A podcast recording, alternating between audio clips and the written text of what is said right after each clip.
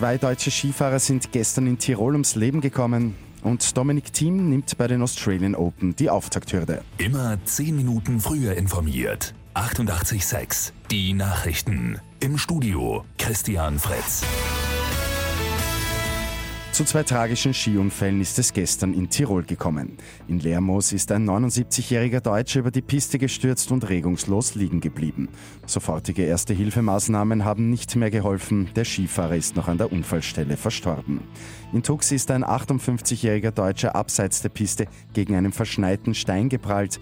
Auch für ihn ist jede Hilfe zu spät gekommen. Heute startet im Schweizer Skiort Davos das Weltwirtschaftsforum WEF. US-Präsident Donald Trump wird die Eröffnungsrede halten. Für Österreich wird Bundeskanzler Sebastian Kurz am Donnerstag und am Freitag teilnehmen. Ein Blick zum Sport. Tennisass Dominic Thiem hat bei den Australian Open sein Auftaktmatch gegen den Franzosen Adrian Manarino in drei Sätzen gewonnen.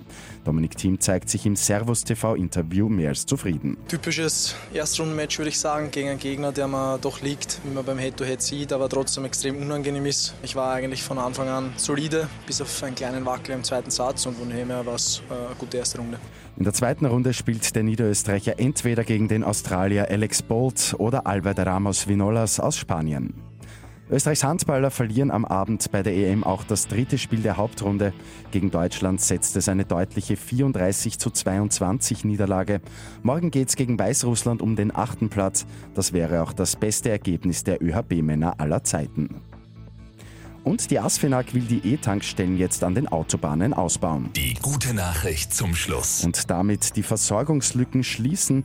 Bis Sommer sollen bei Raststationen neue E-Tankstellen dazukommen. Die Nutzung wird laut ASFINAG stets evaluiert. Bei Bedarf wird immer weiter aufgestockt. Mit 886 immer 10 Minuten früher informiert.